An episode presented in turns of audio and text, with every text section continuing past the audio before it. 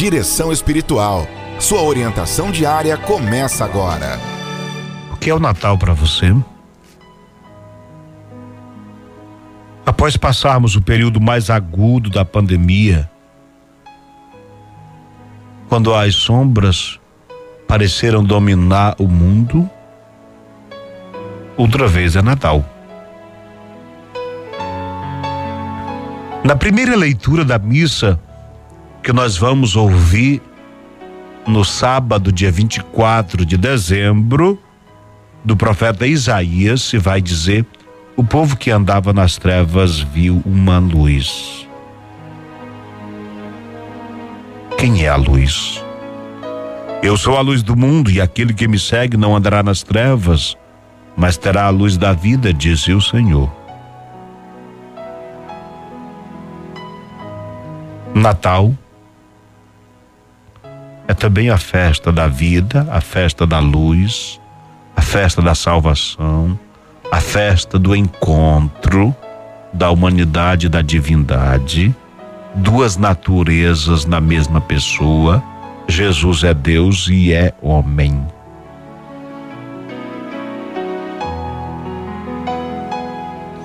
É claro que para muita gente chegar ao Natal é um tempo de graça, mas também de saudade daqueles que partiram ao longo deste ano. Eu convido vocês todos a renderem graças a Deus pela vida dos que já partiram. Jesus veio para nos restituir a alegria de viver.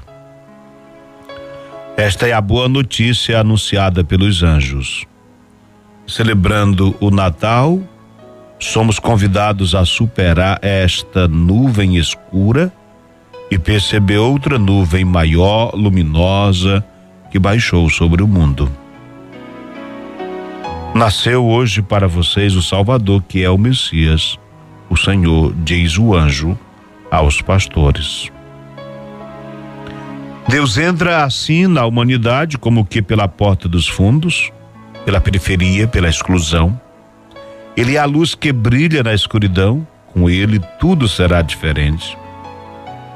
Deus entra na história humana e isto muda tudo para todos. Para os que creem, os que não creem e para os indiferentes, alguma coisa muda. Isto não é uma hipótese, é uma constatação histórica que dura mais de dois mil anos. Em Jesus, Deus está comprometido com a humanidade e sua trajetória. Esta presença efetiva e afetiva garante o final feliz da história humana. Esta grande aventura.